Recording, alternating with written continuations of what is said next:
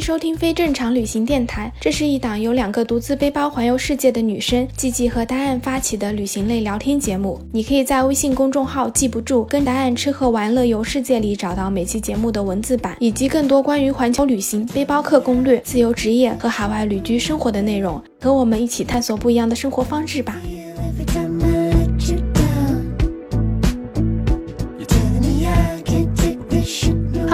好，我是季季，欢迎收听非正常旅行电台。这是一档横跨南北半球的旅行播客，带你用声音环游世界。今天这期呢，还是继续我们之前的阿里大环线系列。然后今天这期想要来跟大家聊一聊，就是谷歌王朝以及它周边的一些景点。然后跟我聊天的还是阿曼。大家好，我是阿曼。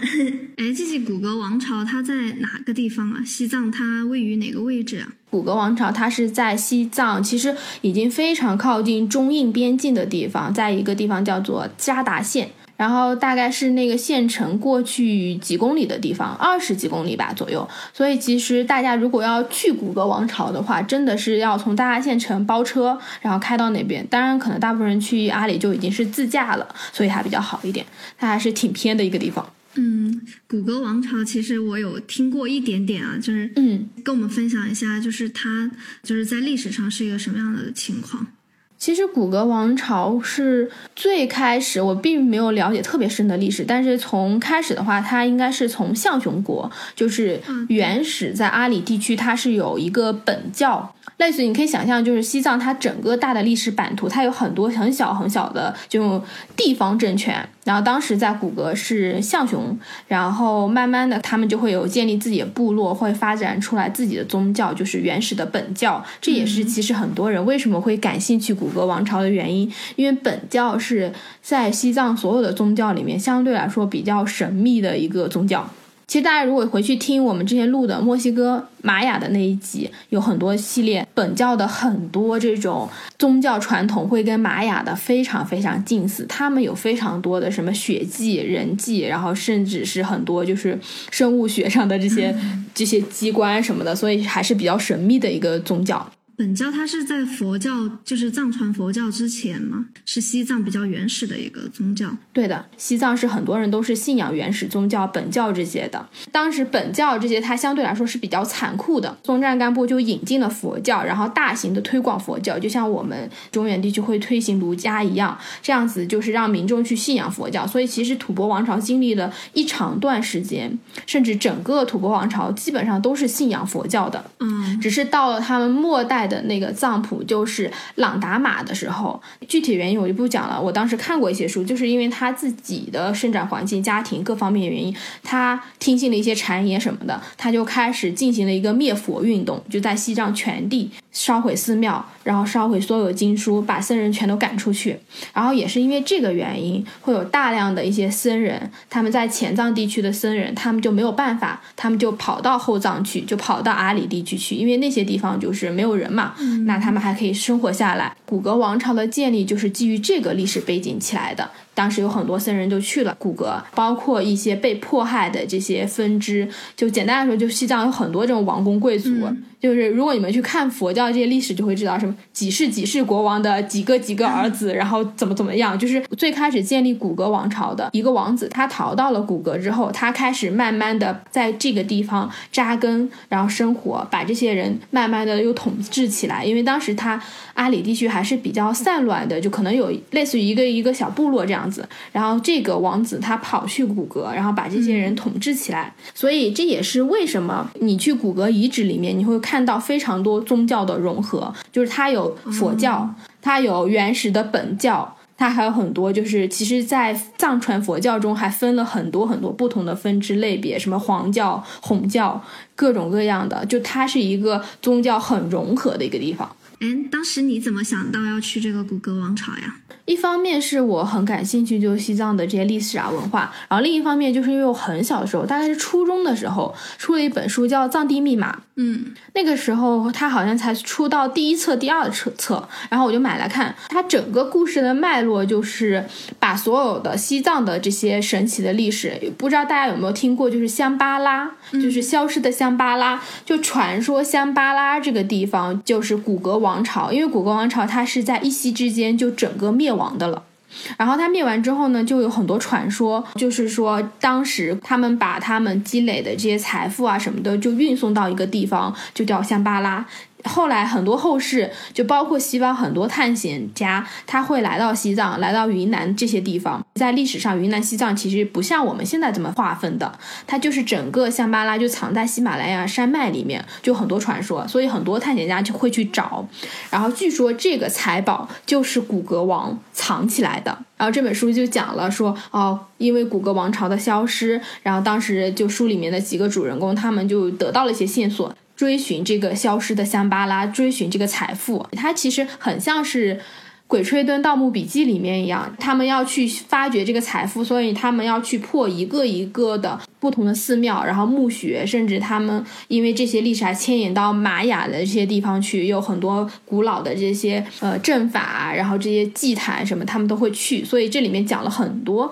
呃关于这些历史啊，因为你所有的小说它都是来源于真实的历史故事的改编的。我看过《盗墓笔记》，它是不是就是一群探险家，然后去挖掘这些故事？对，梗概就是很像，但是它里面的那些文化背景知识偏向于藏地，其实就是古格王朝的历史。我觉得做的还是蛮巧妙的，他把这两个消失的文明串在了一起。这本书里面写到的关于古格王朝消失的线索，都可以在玛雅的那个古迹中找到。他这个小说读起来会有那种恐怖的东西在吗？盗墓笔记》是有一些的。对，《盗墓笔记》是蛮恐怖的。我当时看《盗墓笔记》和《鬼吹灯》，然后半夜一个人看，看的我都吓死了我也。是，那个时候我会害怕。但藏地密码没有这种，它应该还是比较偏写实的那种。嗯，还是有的，它有还是有一些部分，但是它更，我觉得更惊险一点。然后确实有很多东西都是我们完全未知的，就是架空了另外一个世界。刚才我们为什么会讲这个本教的原因，就是它这里面会涉及到非常多原始本教的一些宗教的献祭啊，然后一些血食，甚至是他们的一些下蛊的方法，这些还是蛮精彩的。我最近才开始看西藏的一些内容，然后就看到本教这个东西嘛，古格王朝它那个遗址，它能不能看到一些相关的一些东西啊？最相关的可能就是它的一些壁画。其实本教里面很多人最想要去了解，就是它有一个双修，就是男女同修，同修对，男女共修。至于怎么共修，大家可以自己去查。简单来说，它就是《神雕侠侣》里面类似于杨过和小龙女，然后他们不是当时有玉女心经什么的，对对林平之去找小龙女，到那个古墓里面了。对对对，就类似于这样子的共修，就是这个东西比较有爆点吧，所以很多人会拿出来讲。但其实上本教他们原始的这些密宗的修行方法，包括共修这些，都是还是比较神圣的，他们是有很多戒律的，大家可以自己去了解就可以了。所以这个东西是你能够在古格王朝的一些壁画中看到的。至于你现在说的关于血迹啊。这些东西真实的场景是看不到，因为骨骼的整个遗址，如果你简单粗暴的来说，你就像黄土高坡上的一座碉堡，因为它其实整个骨骼，嗯，它都是大的戈壁滩、大的荒漠，它整个城墙所有的墙。有点像是他们把一座大山挖空，然后那个山都是土，所以你是整个王朝就是建在这个山上的，它全都是土质的，不像是我们看到其他的这种宫殿建筑，布达拉宫那种，其实人一层一层垒上去是木质的或者是石头制的。这个古格王朝它就是大山掏空，像我们在挖窑洞一样，感觉只是它把它挖成了一座城堡的样子。古格王朝在历史上也存续了多长时间呀？古格王朝其实在历史上是有快千年的历史的。哇，那也挺长时间的。对，其实跟它地理位置有关系，它就是很偏远嘛。西藏那边吐蕃王朝瓦解之后，它是有非常非常多的历史斗争的，就一直在改朝换代，所以他们没有办法有这个精力，当时的统治者没有这个精力去管到这么偏远地方的一个小政权。但是古格王朝消失之后，就所有人都查不到它为什么消失，它剩下的就是一个遗址，就是这些文物，可是没有任何的历史记载，这个王朝到底是怎么回事就没有了。这才是它为什么这么神秘的原因，而且因为它消失了之后，是过了差不多三百年左右，才被后来的人发现了这个遗址，发掘出来，才知道哦，原来这个历史上还有这么一个古格王朝存在过。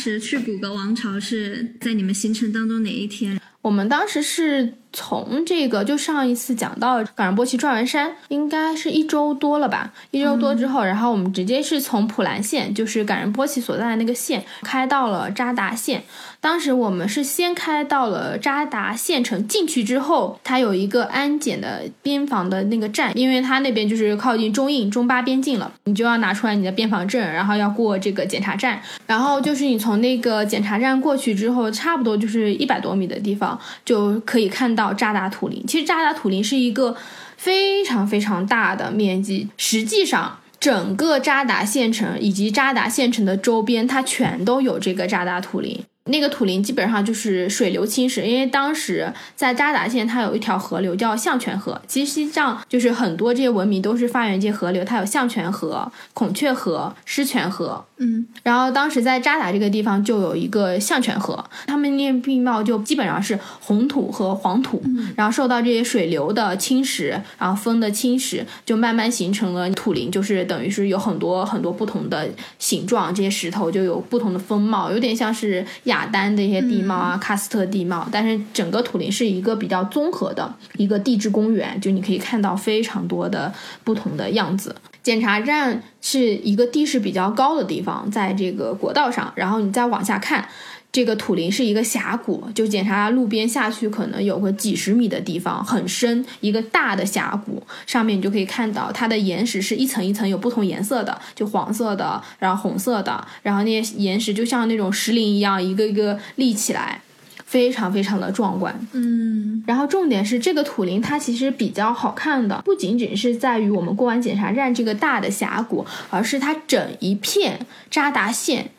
几乎都是这样的地貌，就是我们当时过完检查站，然后看了一下这个，哇，好震惊，就觉得这个已经很震撼了，因为它是整个峡谷都是这样子的。然后我们再继续开车，因为检查站到这个扎达县城，差不多开车还有四十分钟到一个小时的路程。嗯，开车那个路上，它整个就是各种各样的盘山公路，就是在这种黄土高坡上盘的感觉，所有的植被都没有了，它就是像是那种干旱气候，好像是很多雕像立在你身边，你一转弯，然后就有一个石柱，奇形怪状的那种。对，就各种各样的，然后整条路都非常非常非常漂亮，而且有很多不同的样子，有一些它是整块岩壁都是有渐变不同的颜色。嗯不知道大家有没有去过这个张掖的那个丹霞，就它很像那个丹霞，但它可能一整块壁都是这样，然后你再开过去一些，它又很像是那种什么黄山那种很多奇石，一个一个就立在那里，就变成那种土林那种石笋一样的，所以那条路是非常非常漂亮的。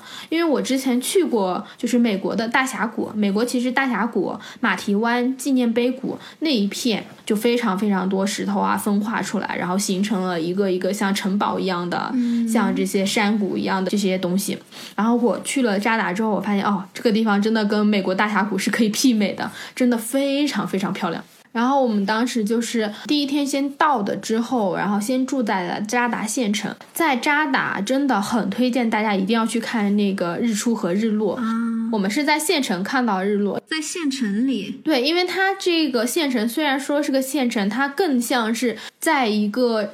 大的山堆上，就也是那种黄土高坡，你可以想象一座山上，然后造出来的一一些建筑，就大家聚集在那里，它还是像一个普通的小县城的样子。可是因为它的地势是比较高的，所以嗯，我觉得在那里你看到日落的时候，那个太阳真的是巨大且金黄的那种感觉，就非常非常好看。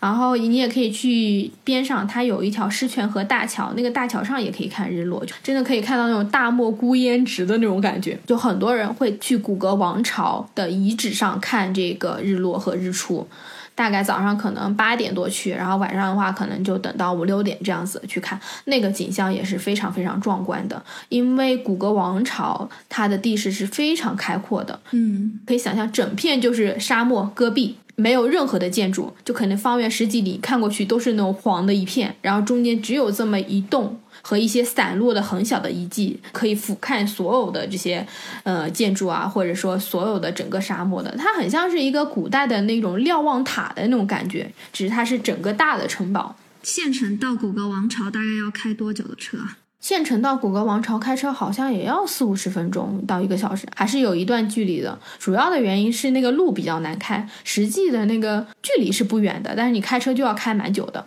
我们是第二天去的古格王朝，我们没有去看日出什么，我们大概是中午十点多、十一点去的。我听他们说，就是我们挑了一个完全没有游客的时间段，感觉你就是在那种沙漠越野一样，你就开那个车到那里，全都是石头、灰尘什么的。然后开到那里，大概停了有个十来辆、二十辆的车吧，就真的算是很多了。后来我们碰到了一对夫妻，然后他们也是，呃，很早就过来看，因为那个叔叔很喜欢就风光摄影什么的，所以他早早就来。他就说他大概早上可能。七八点过来拍的时候，拍日出的时候还没有人，然后慢慢的很多人就会过来，就是大部分人会选择就是下午会来看日落，所以到了可能下午四点钟之后，就会有很多很多人来这里打卡之类的，就挺多的。然后因为我们是上午去的，所以相对来说人就很少。古格王朝它遗留下来的那个建筑，它完不完整啊？还是就是一个土坡，就是一堆石头的那种感觉？它现在你看到的古格王朝，它就是泥土墙，然后它有各种建筑的这些构架在那里，但是它里面并没有太多你想象中有什么椅子啊，有这些家具啊，这些东西都是没有的，它剩下的就是墙。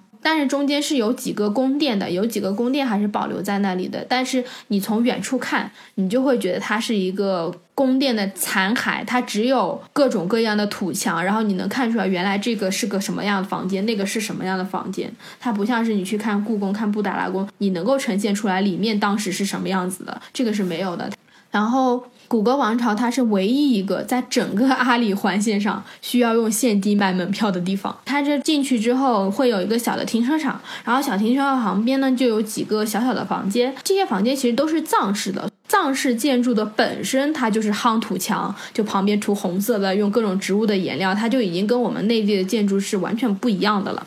然后它就有一个小小的这个售票间，售票间上面就贴了一个告小告示，写着说：“哦，这里只收现金。”只收现金。对，这样就不能用微信啊、支付宝啊这些支付，所以大家如果去古格王朝，一定要带现金，好像一个人是六十五吧。我是知道去阿里这种地方是比较偏远的，所以我身上是有带现金的。然后另外那个昊天他身上有带，我们俩就拼拼凑凑把四个人的门票钱都交齐了。交完之后，全身就剩了五块钱，好像。他的门票是一张明信片，明信片上就是谷歌完成最好看的那个位置的风景照。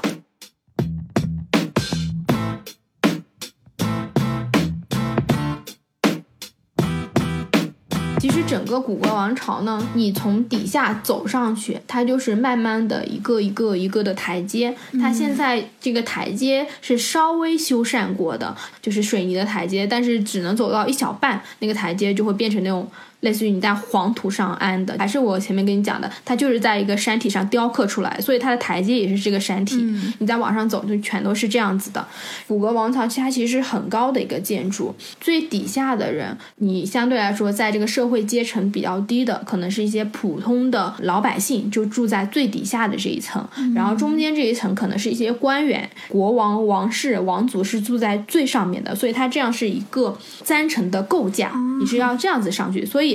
每一层它都会有很多很多的那种石室，有点像是那种窑洞一样，每一个地方都会挖出来。那你这里可能有一户人家、两户人家可以去住，然后就这样子一层层上去，然后到了顶上的这个王室，它的房间就会大一点。嗯，所以等于他们这一个王朝这个遗址就满足了他们所有的生活所需，嗯就所有的东西都是在这个山里面、这个山谷里面的。所以呢，你去古格王朝非常累，一路都在爬楼梯，你要爬过一层一层的，它每一层都会有非常多的小小的房间，可能是有些是住宿的，有些是养牲畜的，有些是可能祭祀作用的。就是现在我们看不出来了，因为这些里面的东西都是完全消失的，留给你的，你看起来就像是一个一个大大小小的洞窟，就是这种感觉了。可是当时应该它是有社会分层和不同的这个社会分工的作用的，嗯，然后你就是要从山脚下一路往上走，走到最上面，应该很高了。对，很高，就是一座山，你能想象它就是一座山的高度，你就是要从山脚爬到山顶，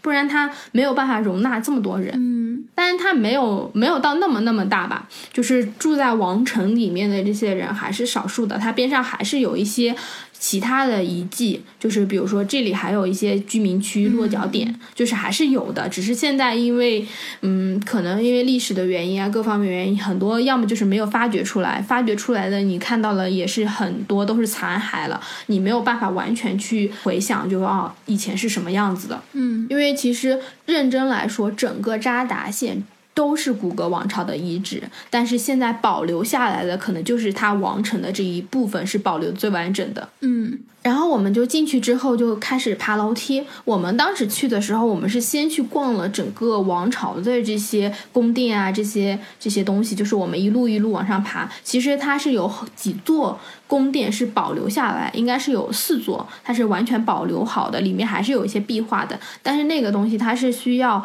定时间开放的，就它不是随时都开放，因为里面很多的壁画、雕像、佛像，它都是非常非常珍贵的文物，而且你去过那个敦煌就知道，大量的壁画它是不能长期接触外面的，你不能有一直开放着，所以。大部分的时候，这个门都是关起来的。它会有几个时间段，就是你去门口买票，然后买票的时候，它就会告诉你，比如说下午一点，这个宫殿会开放一小段时间，然后大家就可以去参观。然后可能早上会有一个时间段，就是它是定时间段开放的。所以当时我们去的时候，那个还没有开，可能还有一个多小时才开。我们当时就是先去走了这些建筑，然后它整个建筑呢，就是你从楼梯开始往上走，它那个楼梯底下会宽一点，可能有个一两米宽，然后再往上很多楼梯就可能只有半米啊、一米啊这样子。最底下就是你各种各样的窟，然后它会编号，就有点像是我们去看那个莫高窟一样。这些可能就是居民生活的地方。你现在还是可以去看到这些墙壁，很多墙壁都是沙石混合在一起修补的。它后期有做过文物保护，不然的话，整个风化对基本上你这个城墙就会消失了。然后它有很多很多很小的洞，你是可以在这里面钻来钻去、钻来钻去的。你刚刚说不是窑洞嘛，一个一个房间，它那个洞是房间里面吗？对，它其实就是跟莫高窟的窟是很像的，只是它没有那么大。很多那种洞，你走进去可能只有一两平方米，甚至还有更小的。然后它那个洞口可能也就是半米大，有些洞你根本人都走不进去，也不知道他们当时是怎么住在里面。因为很多是他们真正居民居住的地方，但你感觉就是它只能容纳一个人到两个人蹲蹲在那个洞里的感觉，所以也很神奇，不知道他们具体是做什么的。嗯最底下的洞都是这样的洞，可能就空空间比较小，然后大大小小是不一样的。你简单想象，就是把敦煌莫高窟的这些窟变成了三维立体的盘在这个大山上，然后你再往上走，就会有很多就是比较残破的城墙。然后你可以站在这个城墙上可以看。然后我觉得比较有意思的是，走到差不多三分之二或者一半左右的那个路程，它会有一个很不显眼的门。到那个时候，那个台阶就会变得非常非常窄了。其实它就是。嗯，走一段，然后有很多小房间，然后可能这有一个小平台，然后你再走走走，然后又有很多小房间，就三维立体的迷宫。然后到了一个房间之后，这个洞口不是很大，我觉得就差不多就是一米五左右的那个高吧。就大部分人走那个洞口，你都得弯下腰，不然你就很容易被磕到。谷歌王朝里面的那个洞都非常非常矮。走进去之后，就是在一个很黑的山洞的隧道里面，你就感觉你自己在走隧道，然后那个隧道很窄，然后你就一直得弯腰，一直爬爬爬爬爬爬爬上去，爬到中间，它会有那种类似城堡的那种窗户可以采光，然后你去看那个窗户，窗户看出去就是整片的这个荒漠，然后对面都是那种扎达土林一样的那种大的城墙那些建筑，就非常好看。然后你再继续往上走，走到最上面，它会有一个门，你从这个门出去，你就到了古格王朝的那个山的顶上，然后那个一推出去就是一片开阔。国王住的那些地方了，你完全想象不到，你走了这么一条破破烂烂的路，然后很像那种密道一样，嗯走上去，然后一推开，然后它上面就是很空旷的，因为你已经走到山顶，然后山顶的那些建筑就很像是有很多庙啊，有一些国王的寝宫啊，然后有一些祭坛，它都是比下面的都大了很多很多，而且山顶的那些构造房子就是四四方方的结构了。虽然它其实什么屋顶啊很多都是没有了，嗯你只能看得到它的墙壁，可那些墙壁就是四方的，就是你能看到啊，这个是长方形的，这是正方形的，就是不同不同的建筑，你就能看得到了。嗯所以他们才会把这些路修成像密道一样，因为对于国王来说，他可能长期生活在顶层，他是完全不需要下楼，也不需要用到这条密道的。对，然后到了顶楼之后，其实就非常的漂亮了，你就感觉你自己站在一座山顶上，有点像是我们去爬这种八达岭啊，清代、明代的那种城墙遗址，旁边都是那种夯土，然后你就沿着这些城墙走，你可以走到一个非常大的房子里，就是古阁其实很多地方都没有那么大，但是只有那一间房间特别大，然后上面写着说是国王的寝宫，就是他的那个寝殿，然后那个房间大概就有四五十平，你要知道底下那种房间就真的只有一两平、两三平，就寸土寸金那种感觉，只有那一个。巨大无比，然后你穿过那个房间之后呢，你会走到一个嗯，其实我觉得那个很原生态，它像是你走在这种山的山脊上，嗯，然后你一直往前走，你也可以走到完全在外面的一个露台，你那个地方是一个大的悬崖，然后有一条路可以走过去。站在那个地方的时候，它古格王朝上面是有很多很多经幡的，然后又因为风很大，你就看到城墙上那个经幡是。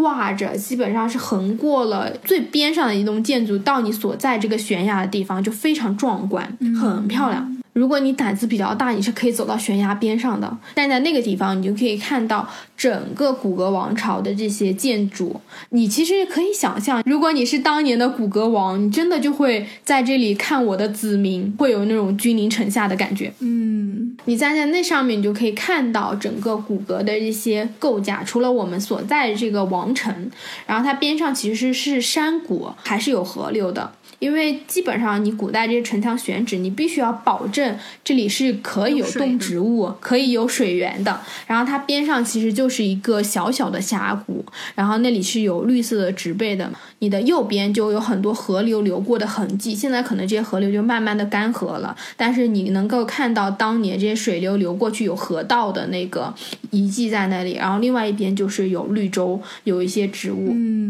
其实那一边还是有一些十几户吧，好像是藏族人还是住在那里的，然后他们就会在那边放牧啊，然后你就可以看到有些牛啊什么的，因为那个牛啊羊他们会挂那个铃铛，就会有那种清脆的声音回荡在整个山谷里，就很好听。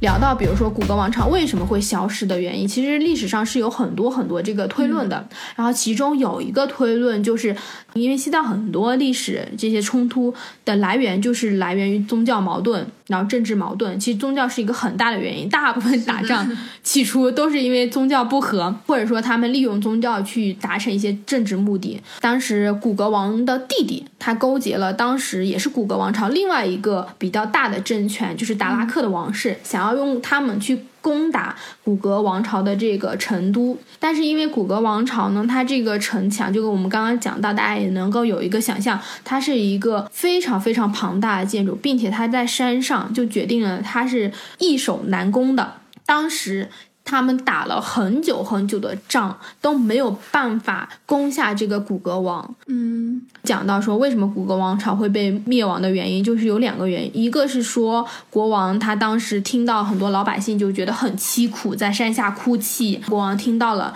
就觉得非常非常难过，然后他当时就决定说，OK，他就不要再死守了，他就是从悬崖上跳下来，国王死了，古格城就破了。然后另外一个就是说，国王为了挽救这个百姓，所以他们就投降了。讲到我们刚刚说为什么边上会有很多很多那种小的建筑，是因为他们当时不是攻不下来嘛，所以他们就想要造一座跟这个王宫一样高的石头建筑，就像我们古代工程你要。背一个梯子一样，他们想要造一个石头的这个墙、石头的楼，然后这样子你就可以在高处去攻击他们，所以他就驱赶了很多古格老百姓去修建这样子的石头楼。可是这个石头楼是没有修好的，没有修好之前，就是我前面讲的那个古格王，不知道是他自己跳崖了，还是他自己投降了。从那个之后，整个文明就消失，这个是大家未解的谜。对啊，这个很神奇。就算它消失了，别人进去了之后，应该也会有，就是接下下来的事情可能也会被记载，但是后面就完全没有任何的记载了。对，就到了三百年后，然后大家发现了这个城墙，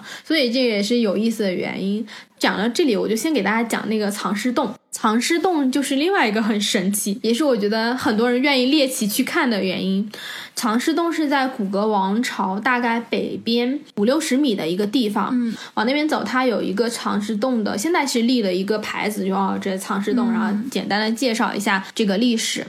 然后目前官方最靠谱的一个说法是，这个藏尸洞里面藏的就是当时古格王投降之后，还是有很多人是不愿意去降服的。嗯，他们这些人就被全都杀掉了，然后被投到了这个藏尸洞里面。藏尸洞是这样，你先走到那个地方，然后你往下走，它其实是在沿着一个山的那个山壁。然后它有一条大概土路的感觉，你就慢慢往下走。嗯它还是一个洞，所以你走到那里之后是有几个洞口的。那个洞口也就是像我们现在开门一样，一个小门洞的那种感觉，很小，大概也就是一米多宽这样子。有没有很大？不知道里面有多大，因为整个藏尸洞就像你在山里挖了一个山洞。我当时还是爬上去看过的，因为它边上还是有一些石头垒起来，你可以走到那里，然后你去看。不知道是因为阿里地区的这个气候原因就很干燥，然后再加上他们是藏在这个洞窟里面的，所以其实你看去哦，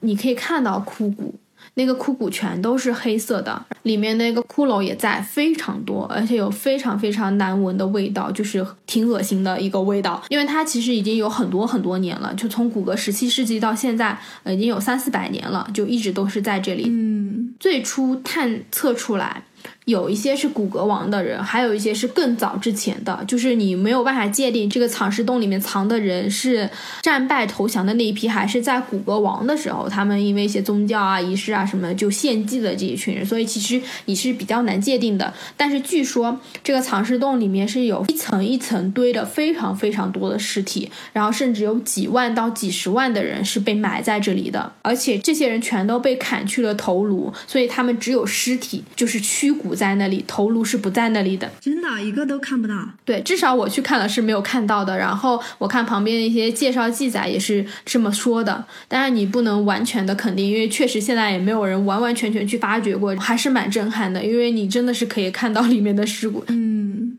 我现在说的就是完全没有历史依据的，只是我看《藏地密码》的时候，它里面其实也有讲到藏尸洞。这个小说里面是这么写的，就是整个王朝就已经决定说，我们要把我们这个王朝最厉害的人、最宝贵的财富都搬到香巴拉去，所以他们是有一支军队叫光军的，就是光明的光。然后那个军队搬走了之后，嗯，其实小说的这个结尾就当我剧透吧，就小说最后这个光军为什么会迁移走，是因为当时古格王朝他们在开发一种类似于蛊，也可以认为它是一种大规模的生化的武器。当时他们做那个实验的人发现这个东西它没有办法控制了，所有的古格王朝的人都被感染了，所以当时他们就立刻决定要把人都迁移走，然后剩下很多人是死在这个王朝里面。这个国王害怕到时候大规模扩散出去，就像疫情一样，就把很多人是活活的埋死在这里的。这是小说里面的讲法。嗯，我们也不知道它真实是什么样子的。真的，古格王朝就是有很多很多未解之这种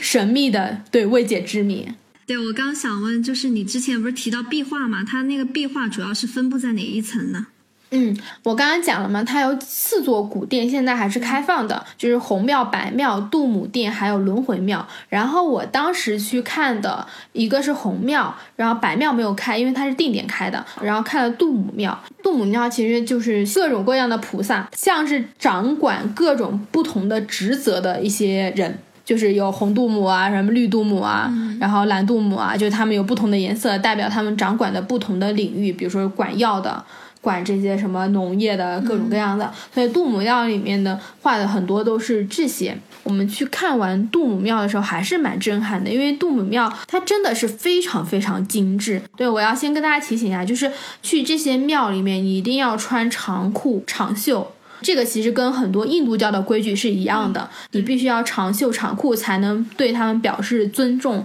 印度教啊，然后伊斯兰教的这些寺庙都是需要这样子的。然后这个杜姆庙也是同样的。其实那个庙非常小，它大概也就是个十几平米吧，但是密密麻麻画满了这个壁画。然后门的两边就是金刚，就金刚是守护的，然后就守门的。可以想象成它就是那种护卫，嗯，然后再进去就是四面的墙壁是画满了不同的这些呃释迦摩尼啊、观音啊也好，然后还有一些就是印度有很多就是过来讲佛学的一些大师，包括阿底峡什么的，他们会有不同的这些宗教故事画在那里。那当时我印象比较深刻的几个点，因为我并没有读那么多宗教和历史的书，所以我只能给大家讲我看到的。就我看到的，首先你进门之后会有一个很大的呃雕塑，它那个雕塑不是像我们看那种。就是汉地的这些寺庙一样，可能一个弥勒佛，一个那个观音的像在那里，它是很多都是金的，然后是很小的一个塑像，然后放在这个庙的正中间，然后就被保护起来的。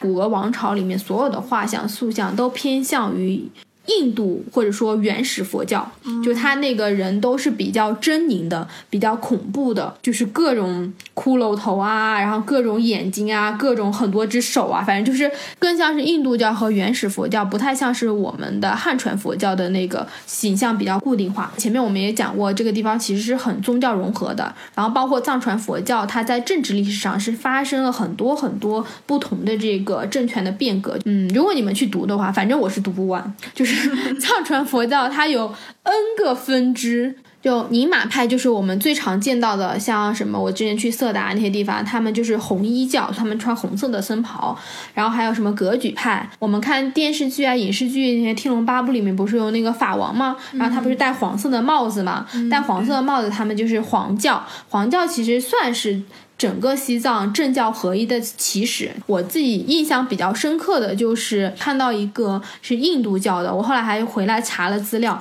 他是一个完全黑的人，就他的肤色是全黑的，然后这个全黑的人像是一个女的这个菩萨一样的，然后他就有很多只手，很多只眼睛，然后伸出去，但重点是他这个身上就挂了一长串的骷髅，大家看过《西游记》没有？就《西游记》沙僧，他就不就挂了一串骷髅头嘛？他当时还没有收他的时候，他还是那个河妖的时候，他其实起来是挂了骷髅，然后这个他就是挂了一串串的骷髅头。所以我当时看完，我觉得哇塞，这个好可怕！你就跟你想象中的那种宗教寺庙的感受是完全不一样的。其实你去读过就知道，印度教很多都是比较可怕的，因为宗教在一开始它想要起到的这个作用就是能够让很多人去信服，所以它相对来说是比较狰狞的。这个黑色的这个神呢，我后来去查了，我这个是简略版本的，它是印度佛教中的印度教中的一个女战神，类似于毁天灭地的吧，就是她有非常强大的邪恶的力量。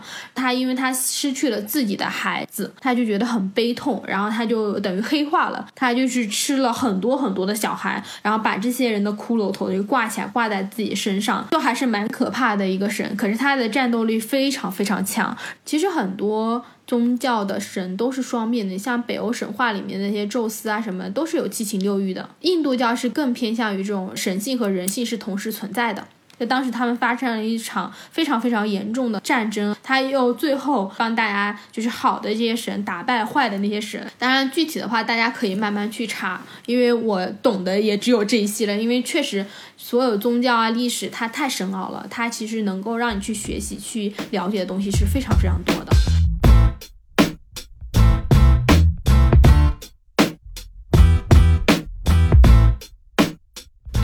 在网上其实就是白庙和红庙，然后当时我们是去看了红庙，红庙就是你会感觉它更像是一个。嗯，比较庄重、比较肃穆的一个寺庙。然后你红庙走进去，它中间还是一个大的塑像。我不知道具体是什么原因，但是它那个塑像其实都被破坏的很多了，可能也是因为当时这个灭佛运动的原因。它的四壁就是。各种各样的形态的这个佛祖，因为佛不是分前世佛、今生佛还有未来佛嘛，然后它就是各种不同的佛的这个造型就会在这个墙壁上，就四面它都是不同的佛。这些墙壁上你就可以看到它有很多很多小小的图案。有点像是你在敦煌看那种飞天一样，它是一个个小小的形象，然后这些小小的形象就有我前面提到的很多是密宗里面的就双修的这些图。其实大家不用把双修想的特别的情色或者怎么样子，很多它都是结合瑜伽的一些动作，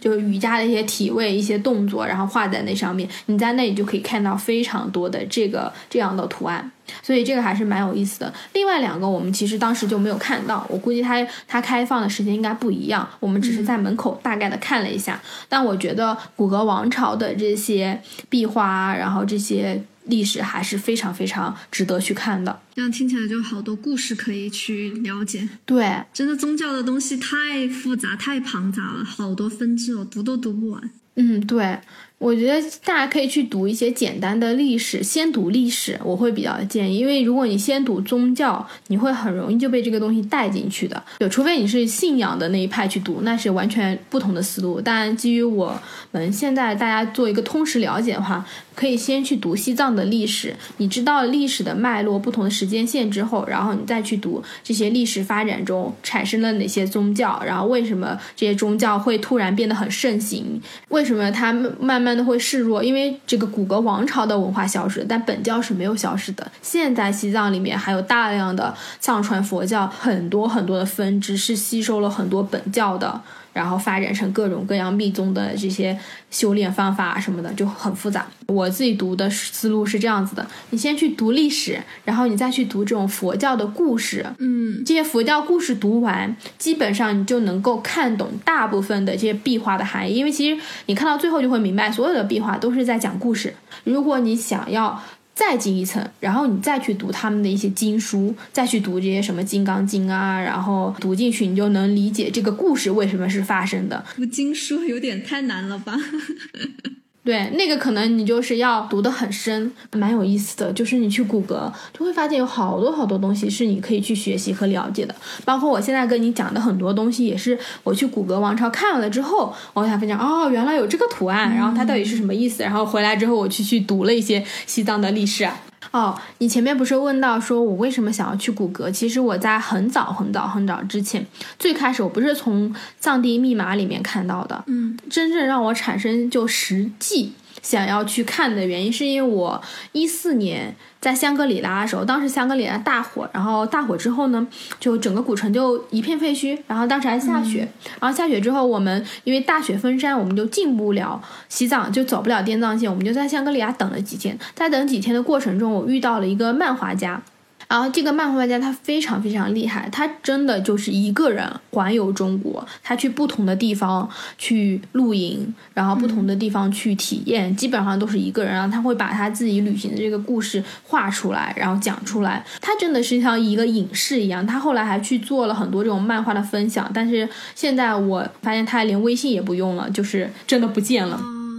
但是当时在那个香格里拉的时候，我们一起去走在这个废墟路上，然后他就跟我讲了很多这些故事。他就说他有一次在古国王朝露营，就是一个人搭了帐篷在这个废墟边上露营。因为其实你现在去看，如果你偷偷留留在古国王朝，当然这是被禁止的啊，这是不可以的。其实是没有人管得到你的，或者你在边上的一些什么山谷里面露营。他去古国王朝应该还在这之前了。露营的时候，他就在这个王朝上，然后看日出，然后看日落，然后因为阿里那一片就是。绝佳的看星空的地方，就是他说他一个人在帐篷里面，晚上一抬头就是满天的星空，因为本身这个地方就是空旷的、荒芜的一个地方。然后他给我讲了，他后来还遇到那种西藏的那个吟游诗人，因为西藏的历史很多都是口述历史，是通过一代一代人唱诵传颂出来的。包括古国王朝，它也是有他们的这个诗歌的。然后他跟我讲完之后，我当时就觉得啊、这个地方很有意思，我应该去看一看。嗯，这是我后来去谷歌的另外一个原因，就可能是我心里的一颗种子。然后其实我们后来在谷歌的时候，当时我们去逛嘛，逛的时候就遇到一对夫妻，就我们前面跟你讲等日出的那一对夫妻。然后那一对老夫妻他就跟我们说，在谷歌那边有另外一个地方叫做狭义沟。然后狭义沟是非常非常特别的，就是比我们看到这个扎达土林还要震撼。然后他们两个就疯狂推荐我们去。后来我们就想说啊，那就去一下，因为在这之前，我们听到我们客栈的老板也跟我们说了狭义沟，但是我们当时一看，这个狭义沟这个地方还挺远的，而且它那个路很偏，就特别特别破，它那个路真的是真正的搓衣板路，就是全是石头。然后我们就不是很想去。后来遇到这对老夫妻，他们又说了一遍，然后又描述的那么好，我们当时就想说，哎呀，是不是应该去看一下？其实狭义沟就是在这个检查站的地方。它其实有两条路，一条路就是去扎达县城，去古格王朝；另外一条路就是去皮央遗址。其实，在古格那边，我们这次去的还不是很多。古格王朝是有很多很多遗址的，然后每一个遗址里面都可以有有很多这种保留的一些寺庙啊、这些壁画啊什么的，你们都可以看。其中有一个遗址就叫皮央遗址，嗯，然后皮央遗址呢，那条路上就有狭义沟，然后我们当时就导航。我记得我们去狭义沟那条路真的是开了。有两三个小时，你都怀疑人生了，你就感觉自己好像开错了路。就前面会经过一些小村庄，然后还是国道，你可以开，然后慢慢的那些路就完全没有了，它就会变成那种石头路，就搓衣板嘛，然后就是全都是大石头、小石头，你的车速真的最多就能开二十码，开在这个峡谷里面，然后走走走进去，有一个很小的牌子，然后上面写着狭义沟，然后你再往里走，那个路基本上就只能够容许一辆车开过去，就但凡对面有车，你们就得往回退了。但是那个还蛮有意思的是，你就感觉你自己开在了整个土林之中，啊，很原生态的那种。对，开到最中间的一个点，它真的是跟别的土林是不一样的。虽然它也是那种泥土堆起来的，但它里面就是很像是一个一个蘑菇，就它上面有个圆圆的顶，然后底下有一个柱子，然后上面有很多那种很粗糙的纹理，很像就是一个一个蘑菇的雕塑立在那里，就非常多，那一片都是这样子的。整个狭义沟就是完全未开发的状态，嗯，我们只看到了一个牌子上面立着什么国家地理曾经在这里拍摄过，然后立着这么一个牌子，然后其他就没有人了。然后我们当时去也就我们还有另外一辆车，真的只有做风光摄影的人才会来这种地方。对。就是你一看他们就是背着那种很大的那种长的镜头，然后在那里拍。我看他们就是沿着那种真的很陡很危险，嗯，然后走到那个土林的对面，在那个土林完全里面了。就这个地方还是蛮好看的，如果大家有多余的时间，还是可以去逛一下的。就是你可以真的感受到自己身在土林中，但那个路真的也是超级无敌难开。就是如果时间不充裕的话，就不要去了。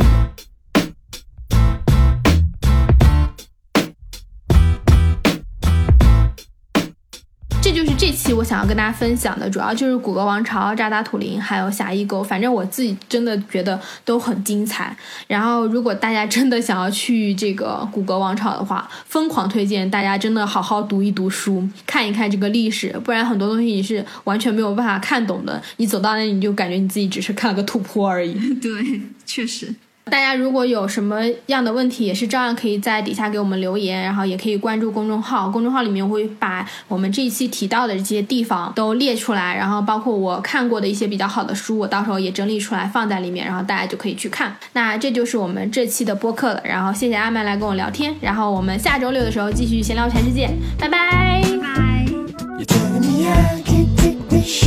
拜。